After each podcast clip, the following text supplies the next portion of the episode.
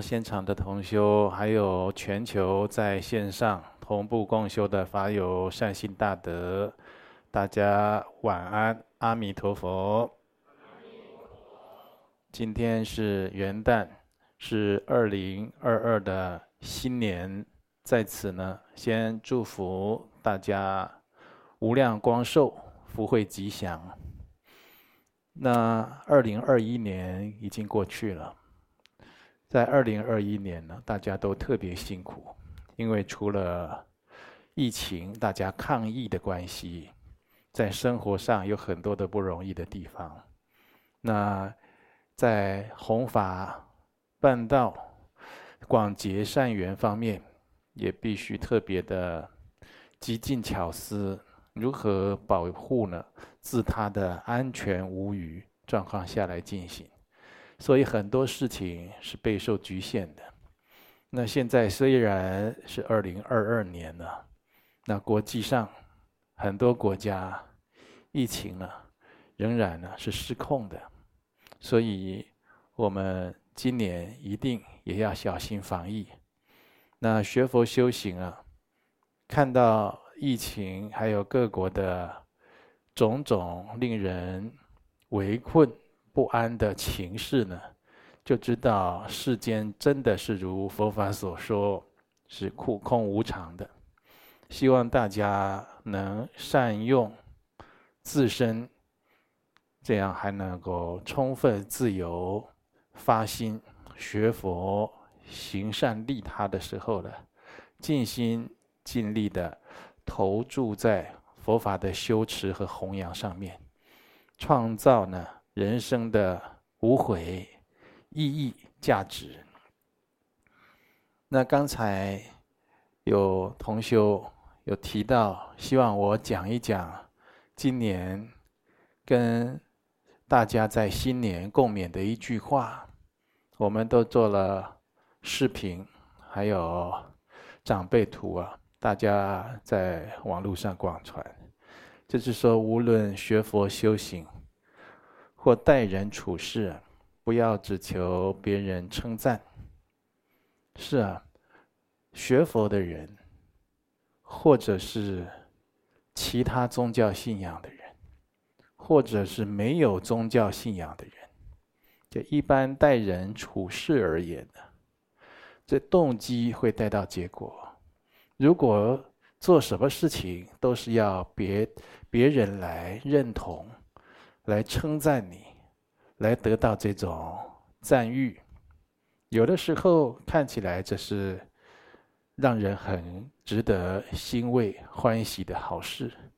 其实啊，我们会停止了进步，而且由于我们只想得到自利的动机，导致啊，你长时间做的任何事情啊，它都会有一个虚华的外表。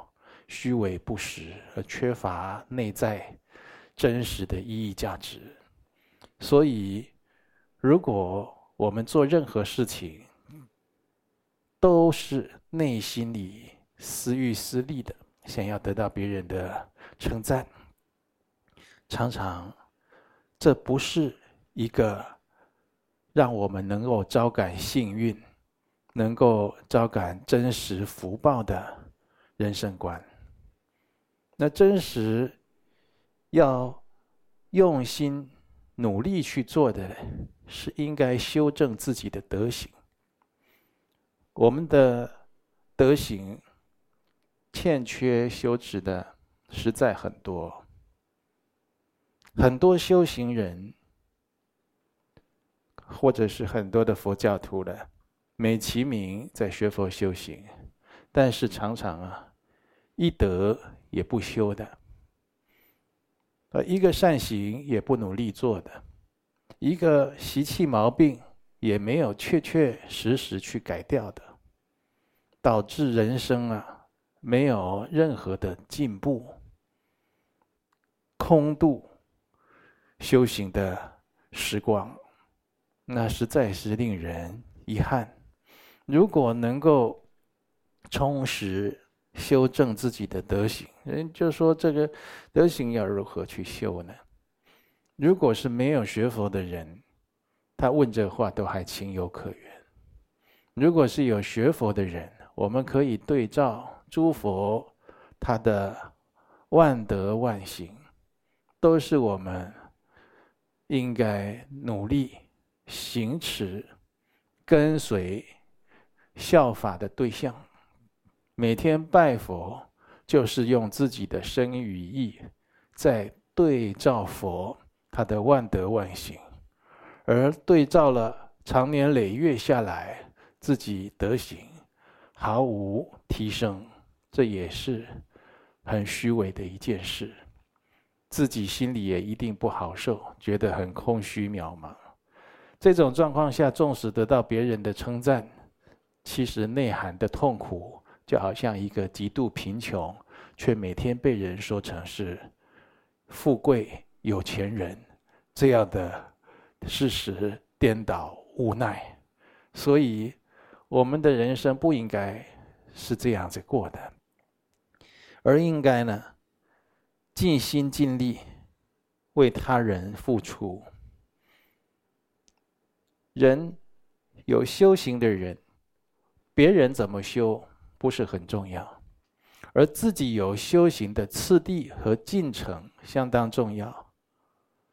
去年我劝化了亲友皈依三宝、受持五戒，有十个人。今年我还想超越这十个人。你应该把自己的德能、心力为众生做奉献。去年，我开车买了新车，开车呢，不为别的，只为去载脚不方便的长辈来听经闻法，来受持佛戒，来参加殊胜的灌顶法会。你看，你这些点点滴滴为他人付出，都没有人知道，因为你自己的用心知道的并不多，或者。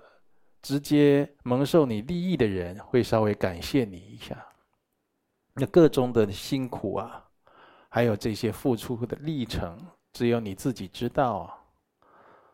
可是呢，上天、诸佛菩萨就是悉知悉见呢，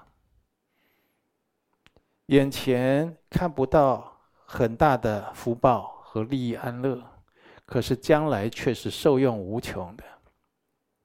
所以，我们应该想方设法，尽心尽力为他人去付出。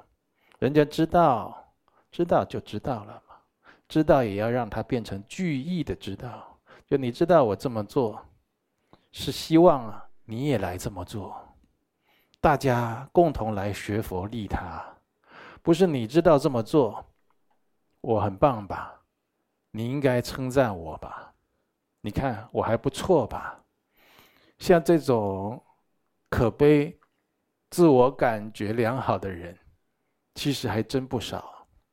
我们要努力的空间还很大。我们跟诸佛菩萨的德行这种相差的差距啊，还很远。所以不要放慢，甚至停止自己努力。精进的脚步，我们在大圣菩萨道上行持，是为了圆成无上佛道。大家不要忘记这样的初衷。如果你能不求赞誉，修己德行，为众付出呢？你身边乃至于你身上，在肉体、精神上。大大小小的痛苦将渐次的离开你，你会给自己创造永恒幸福安乐的美好境界。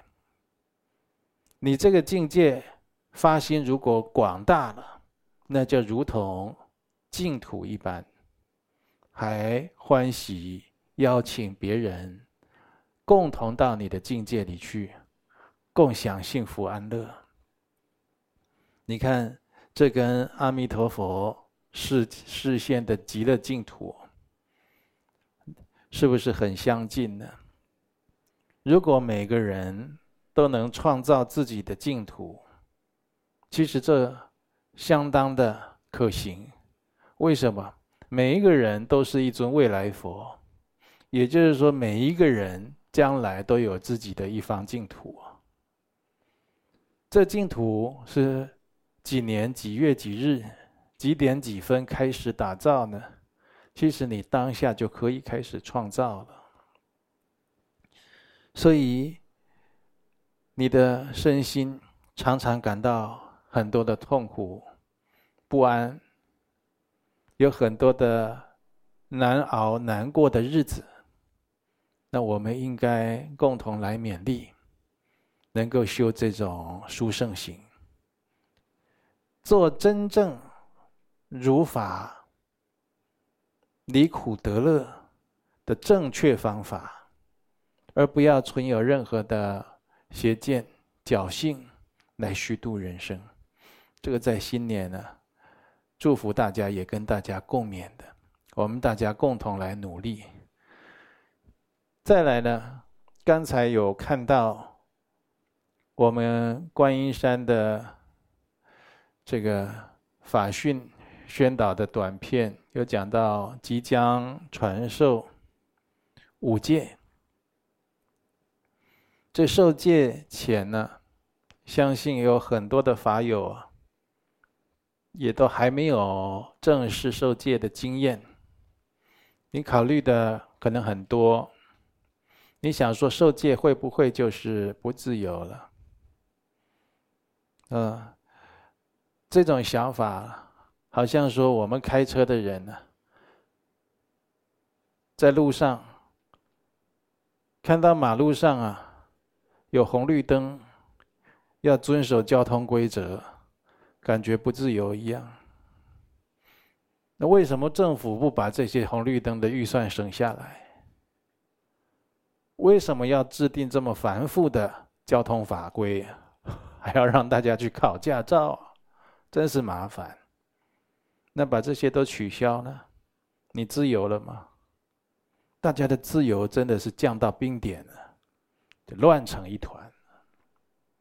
所以，真正的自由啊，绝对不是欠缺理性的放逸。守佛戒呢？是佛教我们保护我们的方法。以五戒来讲，禁形兽不杀生，你可以脱离被杀害、多病、短命这样的业报，还可以累积很多清净的功德。所以这是真实的自利，五戒都是如此。有的人会想，那我受戒以后犯戒怎么办呢？这是对自己人生蛮负责任的一个考量。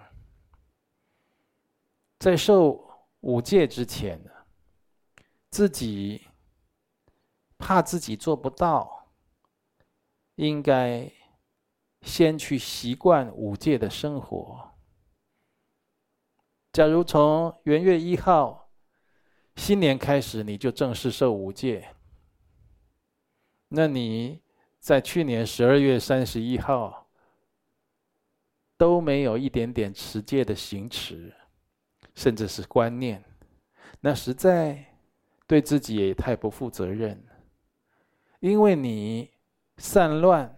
跟五欲相应的生活模式，很难在一瞬之间转变成清净的无戒戒体。纵使装模作样、勉强而为啊，也不长久啊。所以自己应该了解五戒的功德。自己在家练习持守，你就告诉自己：我今天就开始练习守五戒了。哦，杀盗淫妄酒，啊，戒贪嗔痴慢疑，然后这样子过日子，给自己啊，甚至做个评量的笔记。今天有没有犯戒？今天有合乎五戒的精神，给自己打一个圈。今天有饭一两条，给自己打一个三角形。今天真是糟透了，哈，不忍卒睹，给自己打一个叉。给自己这样子评量个几个月看看，你能不能持五戒？那你再来报名生正式受戒。受戒，一个戒就有五位护法善神跟随守护，那五个戒就是二十五位护法善神了。一个人要二十五位护法善神守护啊，那就不是普通人，那就是有在持佛戒的人。他也不是随随便便这么容易做到的，在你的德行，在你的道德感、道德观，都要去提升加强的。还有，你是不是一个重信德、重承诺的人，也相当重要。在上师三宝前领受了神圣的佛戒。你是不是随随时随地可以抛诸脑后、不计后果去违犯的人？结果受了戒再来犯戒，给自己招感堕罪，那找了自己修行的很很解脱道的很多的麻烦，延迟了自己的解脱成就，你离幸福安乐将更远。所以。无论是皈依佛门，或者是受持五戒等等的戒律，要观察自己是不是重信德、重承诺的人，是不是一个开始会自律的人。同修要邀请别人来皈依、来受五戒，也要看这个人的人品道德。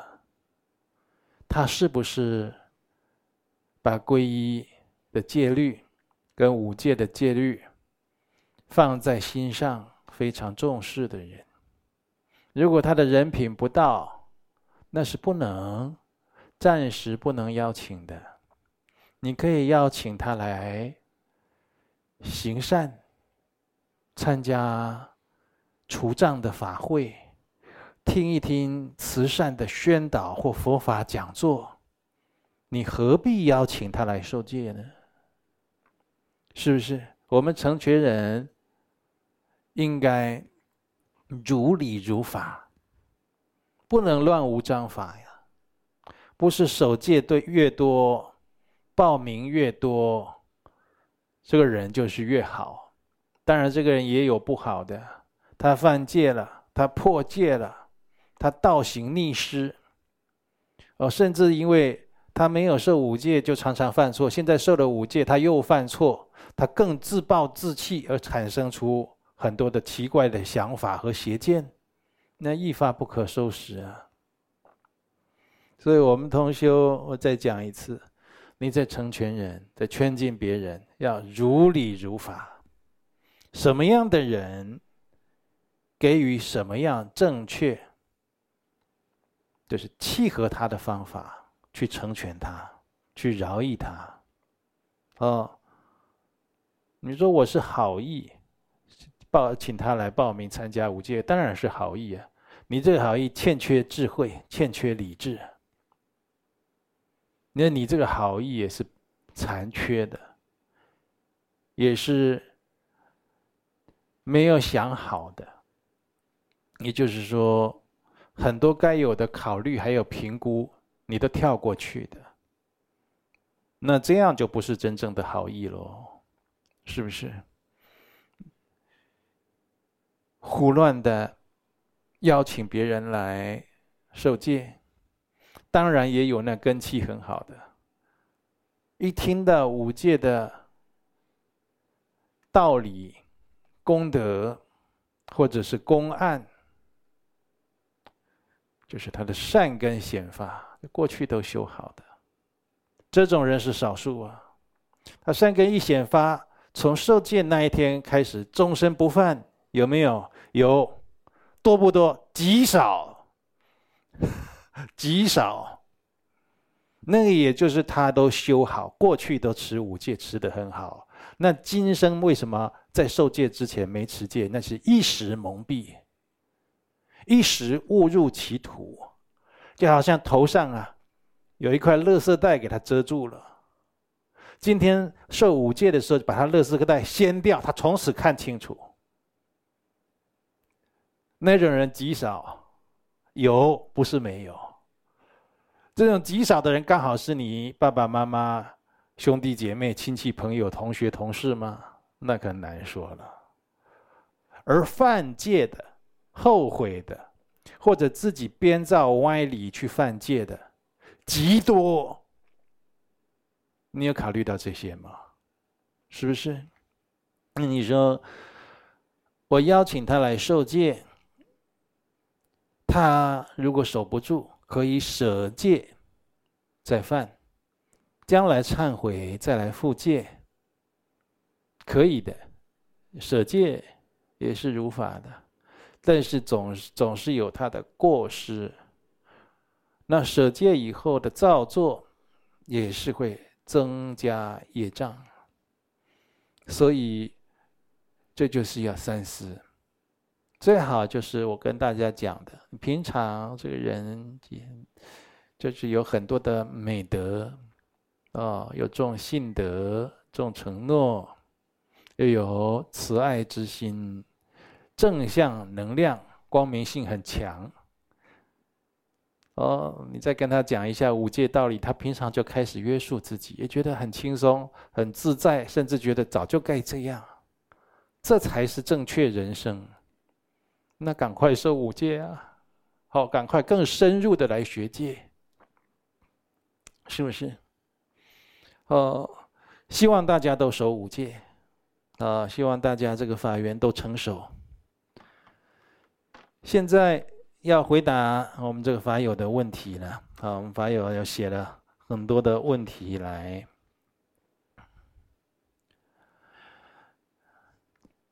第一，台南黄小姐，哦，四十三岁，是一位四皈依的佛弟子。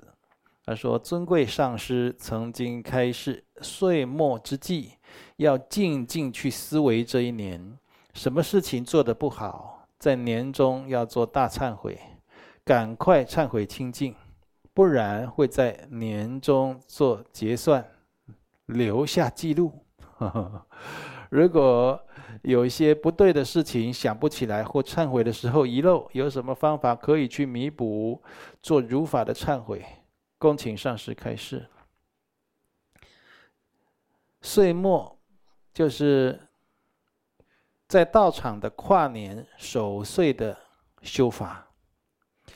以前曾经有，哦，今天是除夕夜，那晚上大家九点就聚在一起修法，修到过春节，啊，凌晨十二点以后，大家再吉祥圆满告假回家，也就是一年的缘起啊，在吉祥的道场中，以佛法共修的方式度过，那是是最好。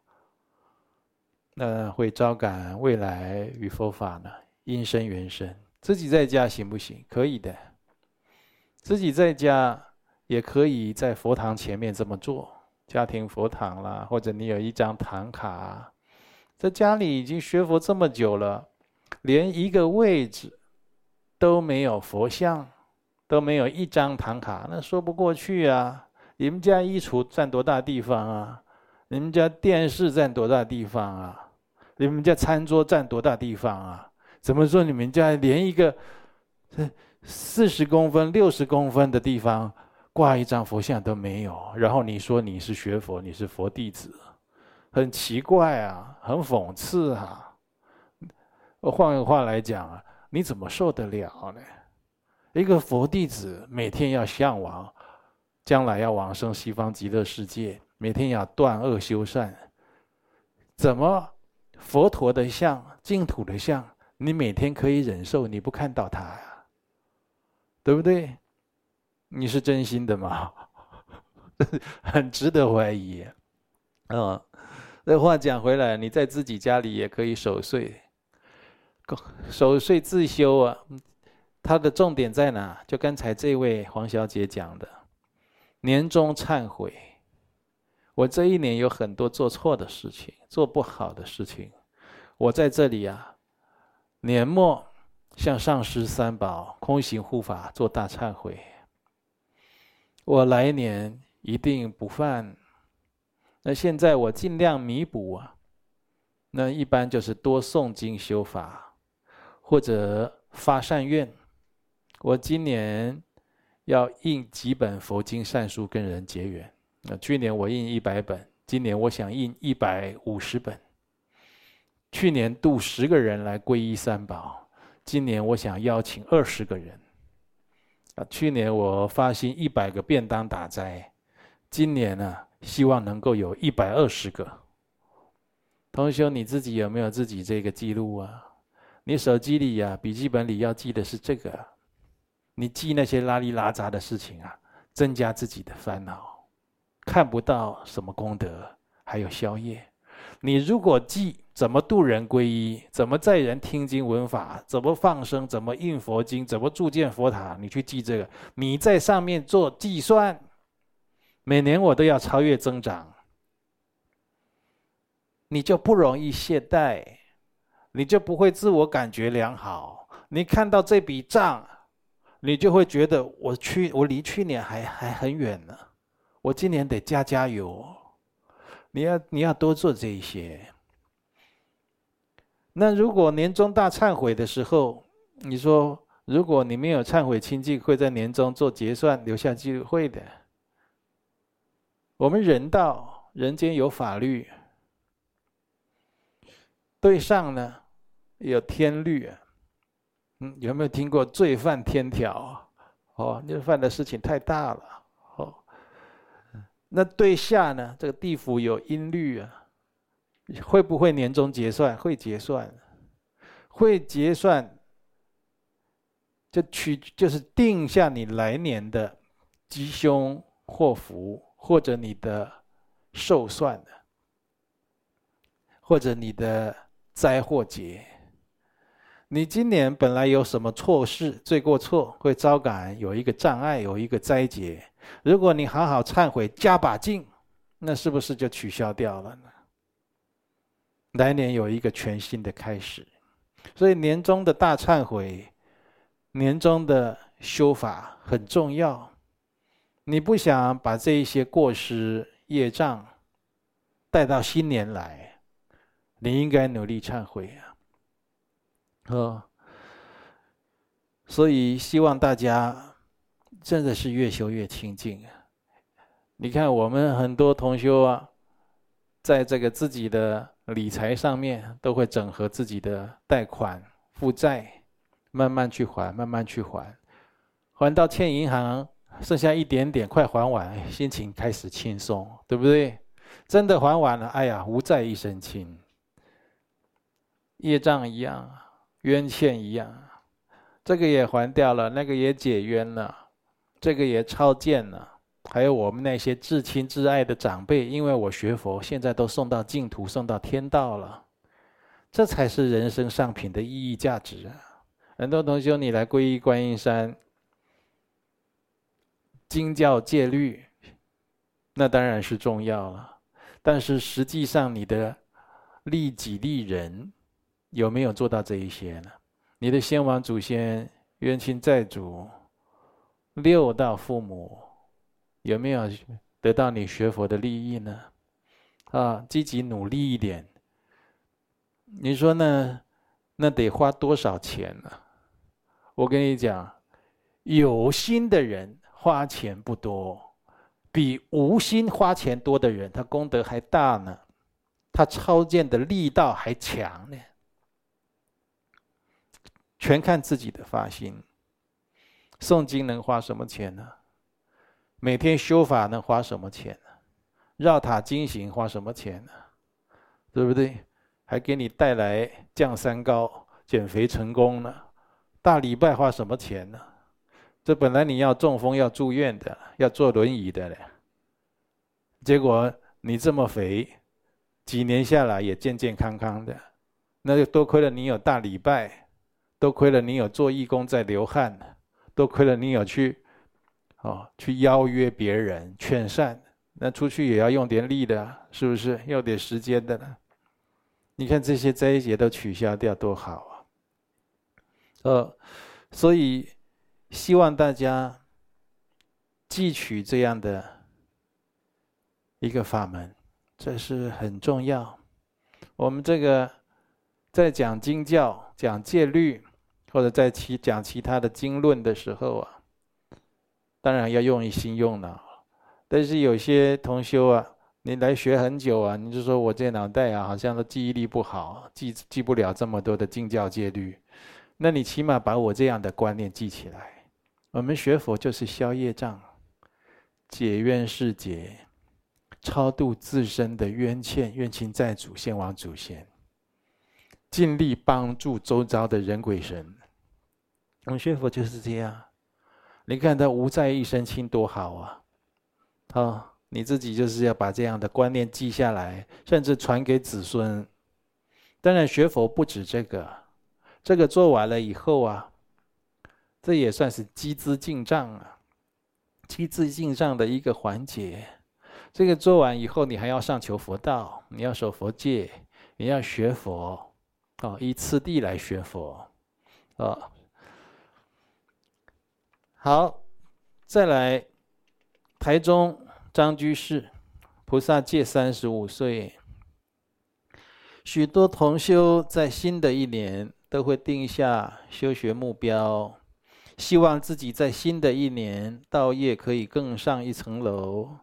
怎样定修学目标是一个好的修学目标呢？诶，这我刚才第一第一题有讲到了，要定出超越来年的修学目标。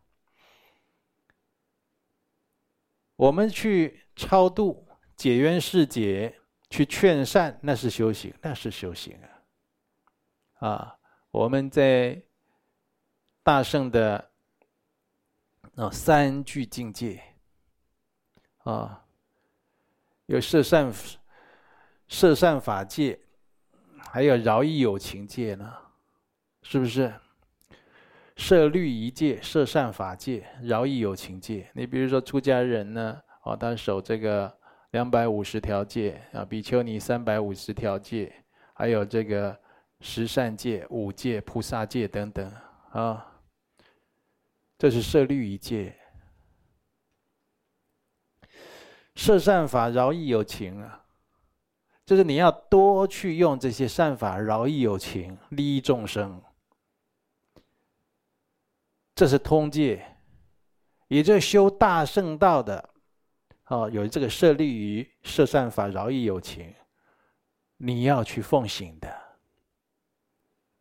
也就是说，你的行持不能背离这个大原则的，啊，所以新的一年你要定下来，你你这定目标啊，除非特别状况，你不要定比去年还差，持平就应该觉得有点遗憾了。怎么今年跟去年一样，对不对？今年要超越去年。我自己都是这个样子的，哪怕超越一点点，你也要超越。然后常常把自己的数据、笔记本翻出来，或者手机划出来去看，你看差去年差多少？常常要这样子的。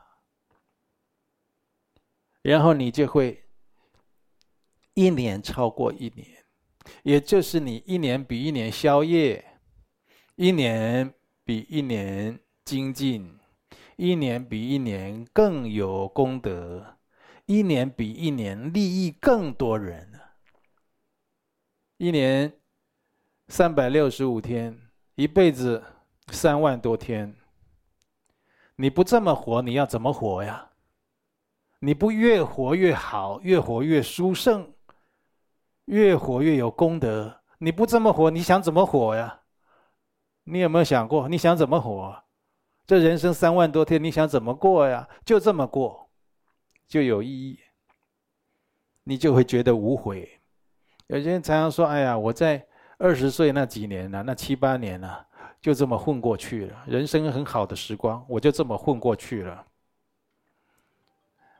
那么，为什么那几年你都不用心用力去把它经营好、规划好、去做好的？为什么这样？你就是没有善知识来劝你，没有善护助来提醒你。那今天我来提醒你，人生要用力的活，好好的活，要精彩的活，就这么活，一年超越一年，让他更越来越有功德。那你说这是不是贪功啊？还不到贪呢。哦，这个就正面积极的想，我们就是每年都要有一些正向的超越嘛。如果你要讲这是贪功，那也比不贪，比无功好啊，是不是？你看你贪孝顺好不好？贪布施好不好？贪慈悲好不好？那也是好的贪呢。到最后再把这个贪念舍弃掉，习惯成自然，那多好啊！嗯。所以，这张居士会问这个问题也挺有智慧。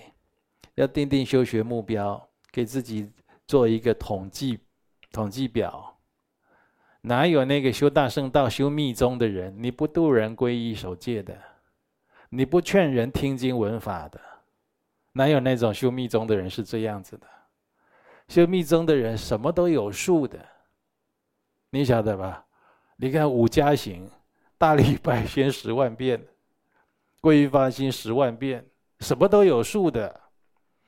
我就跟为什么我老督促同修开始五加行，你现在皈依到现在，你都还没有受五加行的法，都还没有实修。你没有修，你就没有那个比较，你就不知道你自己累积多少遍了。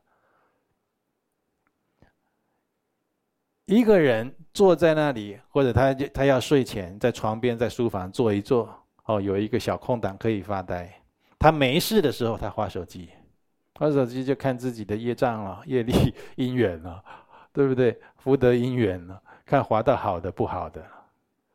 这时候他手上如果有念珠或计数器呢，他会开始持咒念佛。你要把自己活好啊，活得像一个佛弟子，活得越来越趋向佛法。哦。哦，你这问题还有后半段呢。你讲许多的同修发心，希望今年能顺利出家，专修专弘。哦，最近很多人都来把我“专修专弘”这个名词啊，哦，学去来运用，很好啊。要学的像，不要学的不如法。专修专弘，我跟各位讲啊，等你知道钱以后啊。你就开始赚钱了。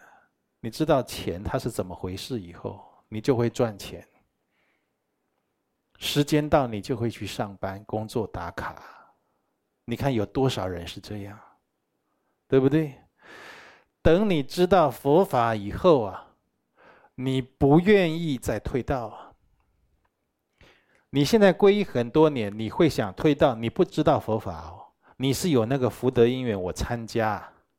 我参加了佛法活动团体，你还不知道。等你知道是佛法是怎么回事以后，你不上班，你不上班，你上班每天得八到十几个小时用在世俗的五欲六尘上面呢。你会用那些时间来投注在佛法的精进修持和弘法利生。我敢跟你打赌，就是这样。不然你今天都定一个目标，我来好好了解什么是佛法。等你知道了，逼你你都不上班，你会假装上班一下，然后想办法，我怎么样再去修佛法，我再去弘法。我要用在家的方法，我还是用出家的方法？你会用很多方法，如果那时候穿蝙蝠侠的衣服才能弘法，你都会穿上。我跟你打赌，就是你不大了解什么是佛法，你才会这样。所以同学，我开这个话头，大家好好参一参。那你说呢？上次你这样讲，我们上班的好像都被判了死刑一样了。没有没有，我没这么说。上班有他的，也是有他的那个责任感嘛，是不是？社会角色、家庭责任的问题嘛，那是你生现在的生命。生命状态是这样，你对佛法再好好的用心去体会、去思维、去钻研，也就是说，你会，你需要投注佛法的时间、心力，你自己会调整越来越大的，大到最后，你有那个福报，你有那个因缘，能够专修专弘，甚至能够离欲出家。哦，我们大家都一起来参一参呢。哦，那话讲回来了，如果有同修发信息发心希望今年能顺利出家，顺利出家，顺利出家，在我们道场要出家，一个大原则就是你希望你是对这个佛法，尤其是礼遇出家、守出家戒、出家团体的学习精进生活是很有兴趣的。至于此道，哦，这是我的志向，哦，这才是我想要的人生，这样你才来了，这样比较好。如果没有兴趣，勉强来说，我我我发愿来，我爸爸希望我出家，我在梦里梦到谁叫我出家，所以我来，但是我不大想，那你别勉强啊，你就再梦一次，问问看，你为什么叫我出家？我明明不想，你为什么叫我出家？你先把这些给解决掉。你就是很想出家，你想出家了的时候，我你来，我就会告诉你，那什么是出家行？哦，在我们道场出家，它它它是一个什么样的状况？我还会安排你去体验体验呢。哦，你请假几天去寺庙、去道场体验一下，这是不是你想要的？哦，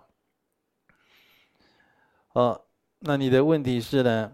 由持戒少分辨，五戒全持，梵行清修。嗯，但目前因缘尚不具足，有许多违逆的缘境。这个时候要随顺眼前的因缘，知道自己积资进账严重不足，才有这些障碍。改将修学目标在积资进账上面吗？若持续坚持自己选择怎样的修行方式，是否也是执着某一些法的法执之见而产生过患？呃，那当然了，积资进账不足啊，当然就不会容易修行啊。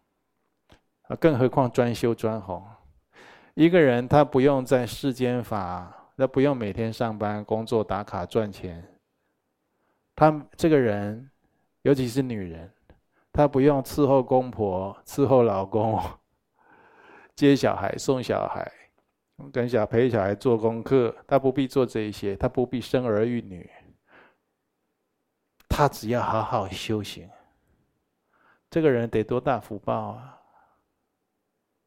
这这个人他的因缘得多深呢？那不，你你去问问看那些有家庭的，啊，有婚姻的，啊，儿女满堂的，啊，去问看，你去问看容不容易嘛？啊，当然大家都有付出了。那世间法的付出，那也就是希望将来子女啊能出人头地，贡献。国家、社会、人群，啊，最好的子女能修行。那有的人又绕回来了，最好子女能出家。这你希望子女出家？那请问你当年怎么不出家？哎，这个我当年这个还有些关过不了。我当年呢，就是学佛太晚，我当年啊，积资进账不足，确实积资进账不足，积资进账不足啊。你就像两边拔河，一边就是越来越清净，一边是越来越染浊。你看你被拔到哪一边去了？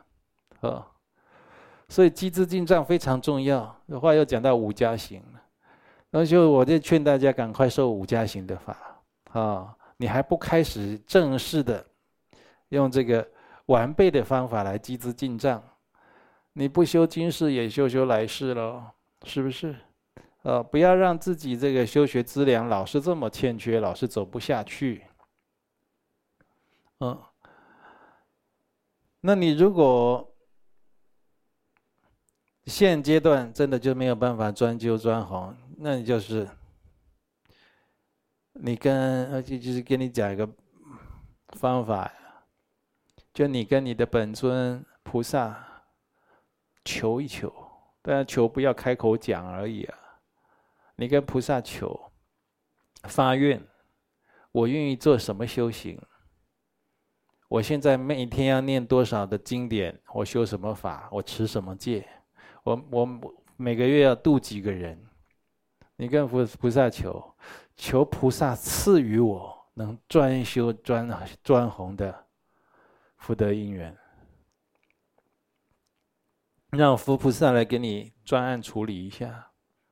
你要专案处理，你得付出代价，啊，你就是，有就是想说，这佛菩萨看到这个人发心很真切啊，啊，他的行持也是难行能行，超乎常情，那绝对有特别的波转和安排。你求的不真切，为苦怕难，或者一边求一边心虚，那结果你都知道了。